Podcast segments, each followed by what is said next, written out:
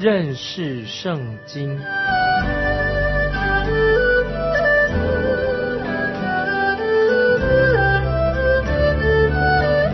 认识上帝的话，把上帝的话带到全世界。本节目是由认识圣经机构和环球广播电台联合制作，欢迎收听。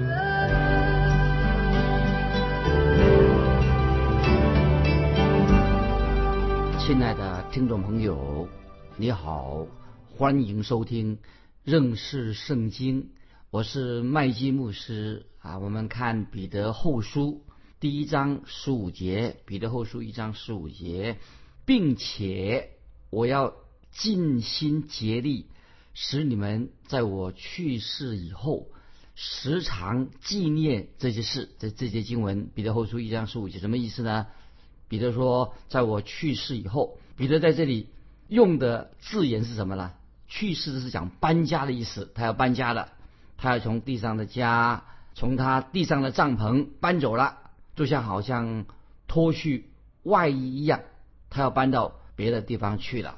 搬家不是说人死了，一死就白了了。我们看到以色列百姓他们出埃及的时候，埃及人说啊，我们现在。要跟以色列人没有瓜葛了啊，我们以后不再来往，一刀两断的。其实他们并没有从此以后，埃及人跟以色列百姓就没有来往的。我们看到后来以色列人继续在旷野当中，最后以色列百姓他们要目的是要进入神给他们的应许之地，甚至到了今天，我们也知道埃及人跟以色列人他们的关系其实还没有结束啊，是。可以说是没完没了的。对彼得来说，彼得现在说什么呢？彼得认为死亡啊，他离离开世界，死亡就像什么呢？就像搬家一样，绝对不是死亡就是结局啊，就结束了啊，就一切都完了，不是这个意思，不是结局的意思。所以我们看彼得后书一章十五节下半就说到彼得所说的时常纪念这些事，纪念什么事呢？彼得的意思是说。他快要离开这个世界了，所以他就提醒啊其他的门徒这些基督徒记住、记得、记住一些事情。彼得在这里所强调的，乃是特别说明神的话语，神的话语是绝对、绝对可靠的，是真实的。接下来啊的经文，我们要做一些下面的经文，看怎么了解，还不太容易了解啊。听众朋友特别注意啊，下面一些经文不太了解，因为我们知道是说，在这个世上。有两股力量，记得有两股力量，一个是叫做离心力，把我们带离圣经的；一股力量是什么？向心力。所以离心力什么呢？离心力是什么意思？就让这个物体呀远离的中心，叫做离心力。譬如说，举个例子说，你用绳子绑住一颗球，然后把这个球哈绕着你的头在甩动，球就会顺着你这个头这个方向在走的。那么向心力什么意思呢？向心力正好跟刚刚才讲的相反。这个球什么会变成一个什么中心点？这个球是在转的时候啊，它向中心点跑，不是离心，不是离开了中心点，而是针对绕回那个中心点，进到那个轴心里面。那么这里彼得他是针对神的道来说明这两股力量，一股力量叫做离心力，就使我们远离了神的道。那么向心力呢，就是使我们更亲近、接近神的话啊。所以听众朋友，神的话是让我们归向神的话，归向神，吸引我们。这个叫做不是离心力，而是什么？是我们可以接近神，进到中心点。所以这股向心力就是神的话，使我们向着神的话，相信神的话。这是唯一能使我们能够摆脱。世界上很多的诱惑，听众朋友，我们今天活在这个世界里面，太多的诱惑了。但是神的话可以把我们带回，带回到神的面前。曾经有一个酗酒多年的人，他喝酒啊，被酒捆绑的。后来他就开始听这个教导圣经这个节目啊，就是我们这个认识圣经这个节目。他听了以后，后来他就受感动了，他就写信来告诉我们说，神的话使他已经摆脱了。酒酒的捆绑啊，得得到释放的，就使他也摆脱了世俗的一些生活的方式。他现在已经什么？已经悔改归向神了。哎，感谢神！听众朋友，认识圣经这个节目也是要带领我们亲近神、认识神。那这里我们看到彼得很清楚的已经告诉我们的，他说要我们哈对所蒙的恩招和拣选更加坚定不移啊，这是彼得的目的，要我们明白我们有依靠神的话是我们的依靠，我们可以全然全心的把我们的重担卸给神，交给交给神啊，神大有权柄。那么今天也许有人就会问问题说，哎，麦基牧师，你怎么知道圣经？真正是神的话呢？哎，这这个问题问得很好。我要现在接下来我们要做解释了。我们看彼得后书一章十六节，彼得后书一章十六节，我们从前将我们主耶稣基督的大能和他降临的事告诉你们，并不是随从乖巧捏造的虚言，乃是。亲眼见过他的威荣，听众朋友，这些经文非常重要。他说：“我们从前将我们主耶稣基督的大能和他降临的事，已经告诉你们，并不是随从乖巧捏造的虚言，乃是什么呢？亲眼见过他的威荣。听懂这些经文啊，非常重要，这一点很重要。所以意思是说，我们基督徒，我们的信仰不是随从乖巧捏造的谎言，因为神的话，圣经不是一堆谎言堆积起来的。”圣经也不是讲一些什么啊神话故事，圣经也不是虚构的，虚构的。圣经乃是有历史真实的根据的。如果听众朋友你我愿意真正诚心离开你的罪过，离开你的过犯，那么神会立刻使你经历到啊神的大能，知道神就是又真又活的神，他是无所不在的神。如果说我们有帕子，有罪的帕子蒙住了我们的双眼的话，那么我们就看不见了。所以问题啊，听众朋友注意，今天我们对圣经有疑问啊，不信圣经不是在理性上的问题，不是理性上哇，你说我不懂得啊，理性上有疑问，而是你啊，注意，而是你不愿意放下你的罪。所以听众朋友要明白圣经，首先你愿意放下你一切的罪恶过犯，意思就是说，当你我愿意放下我们自己的罪恶，那么神就会让我们认真的认识圣经。就是神的话非常可信的。我们继续看彼得后书一章十六节的下半啊，下半他说：“我们乃是亲眼见过他的威荣啊。”说到圣经的话，做见证的人是亲眼见过主耶稣的威荣。这节经文啊，也听众朋友哎，到底什么意思啊？怎么让人不太明白的？这里彼得他什么时候亲眼见过主耶稣大能跟他的降临呢？这是指。彼得他到底是见过耶稣基督的大能跟他的降临吗？是这样意思吗？那么彼得会很清楚的给我们做解释。这里所指的是什么呢？乃是指耶稣基督在变化山上变相的一个景象啊！听我们注意，这节经文下以下的经文呢，就是讲到彼得要说明他在曾经在变化山上看到主耶稣变变相那个景象啊！我们继续看彼得。后书一章十七节、十八节，他从父神得了尊贵荣耀的时候，从极大荣光之中有声音出来，向他说：“这是我的爱子，我所喜悦的。”我们同他在圣山的时候，亲自听见这声音从天上出来。注意十七、十八节这两节经文很重要，很明显的，彼得所指的是什么呢？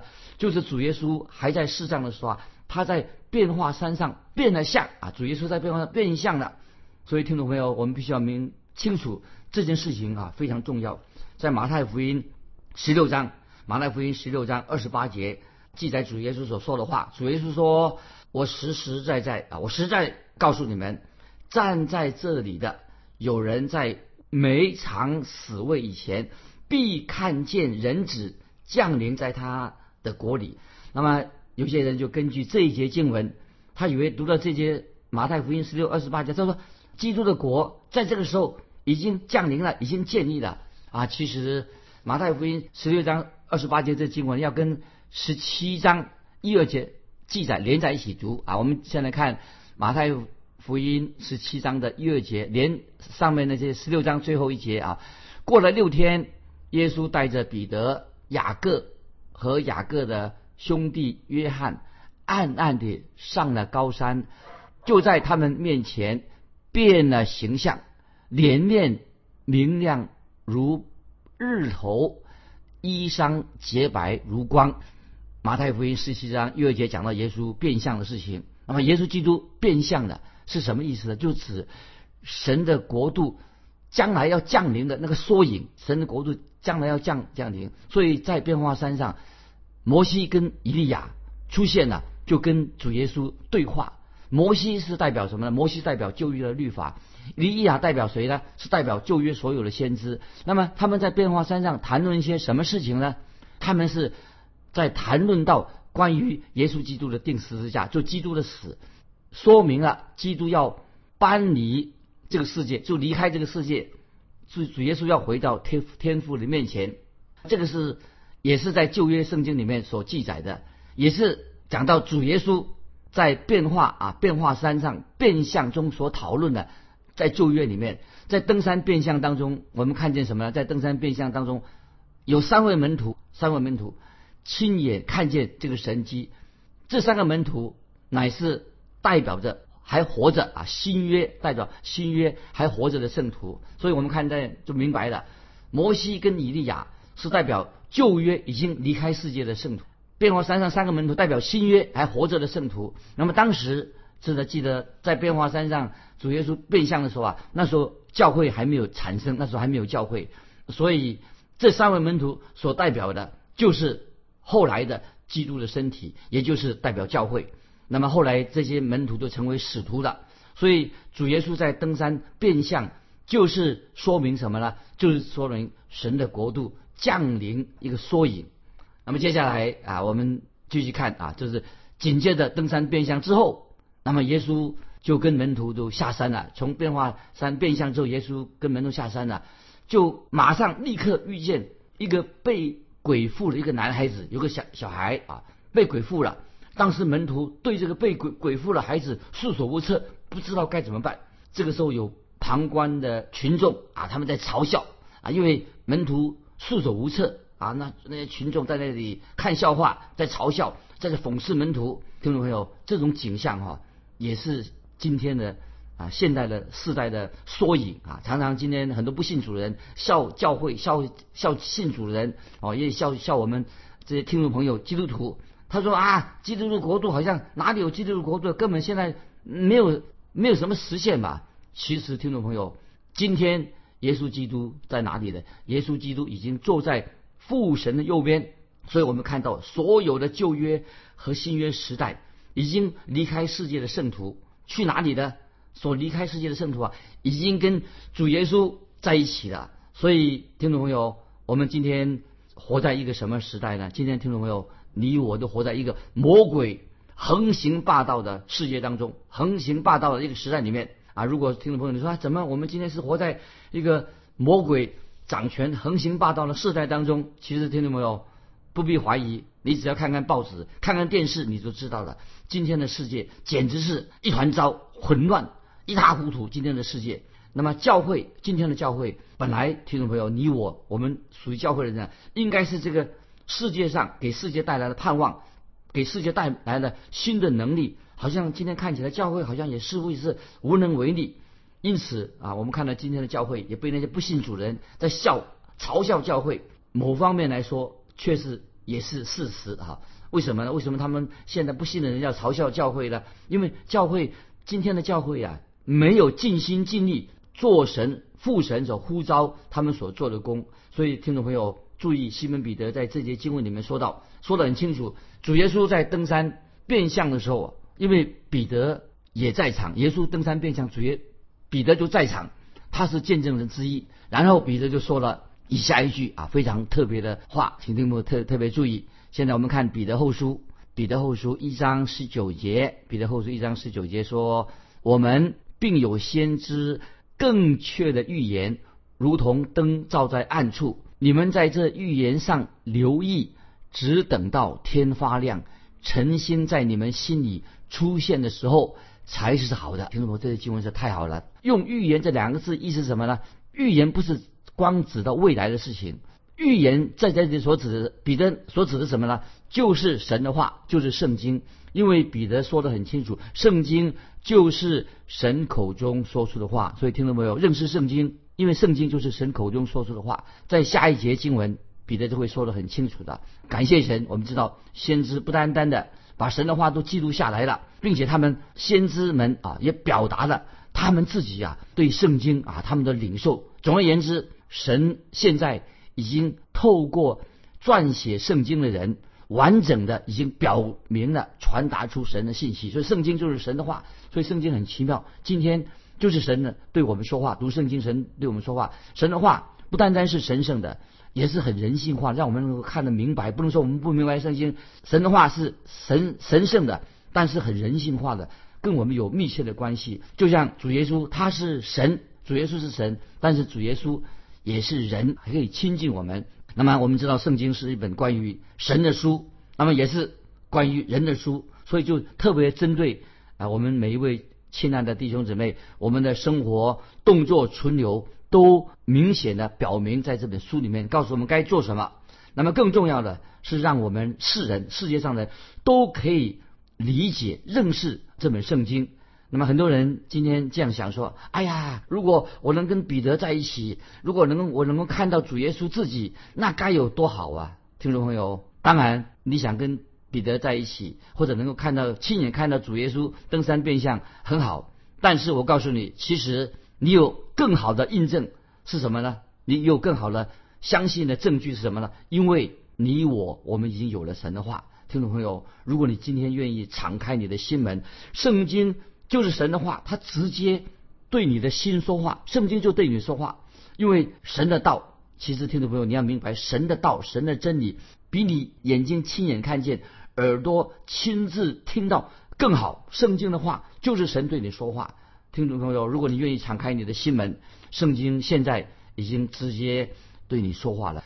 来我们继续看彼得后书一章十九节怎么说呢？他说：“我们并有先知。”更确定的预言，这个意思很清楚了嘛？先知的预言是更确定、更可信的，我们就可以相信啊。继续，我们再读到彼得后书一章十九节，下面说像什么呢？神的话像什么？如同灯照在暗处。感谢神，神的话就是光，神的话就是明灯，是光的源头，就像太阳一样，太阳是发出亮光，照射啊整个的大地。那么神的话语也发出光，能够发出能力。今天感谢神，神给我们认识圣经，因为圣经是有形有体、超自然的一本书，就是神直接的对我们说话。圣经本身就是一个神机，感谢神，我们有圣经神的话，我们可以认识圣经。我们知道，当有一天主耶稣再来的时候，是指什么？就是刚才我们读彼得后书一章十节说：“只等到天发亮，晨星在你们心里出现的时候。”啊，说的太好了！启示录二十二章十六节，听众朋友们翻到启示录二十二章二十二章十六节，主要是这个明亮的晨星是谁呢？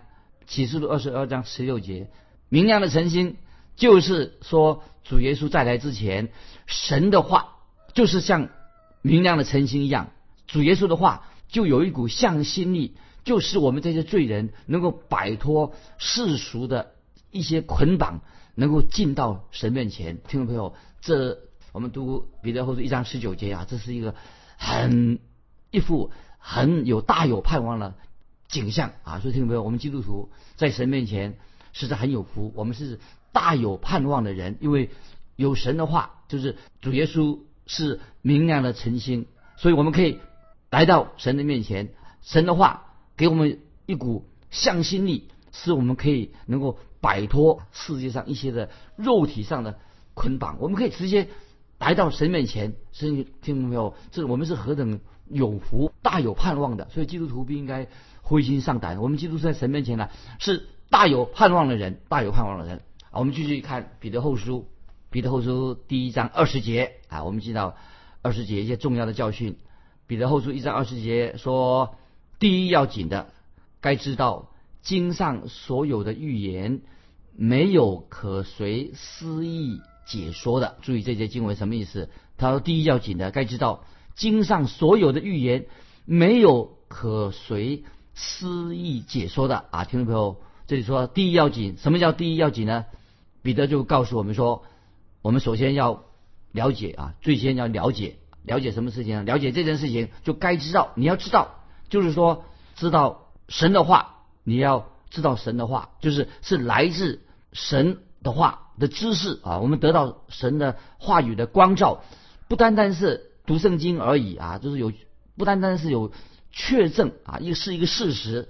更奇妙的，当我们读神的话的时候，我们就知道啊，神的圣灵现在就在你的心里动工了。所以，听众朋友，你要有这样这样的经历。其实我们读圣经的时候，神的圣灵就在你心里动工，让你可以亲身的经历到神的话就是真实的。所以，感谢神。所以，听众朋友，你读圣经的时候，你认识圣经的时候，神的话的很真实的，你自己可以亲验体验。神就是现在他对你说话。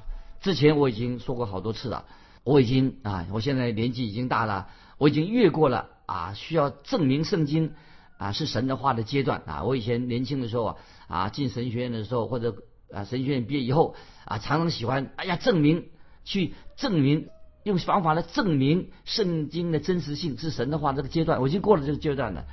我自己读大学的时候啊我很喜欢啊在寻找。啊，一些印证圣经的证据，这怎么来印证圣经是神的话？这些事实怎么去印证？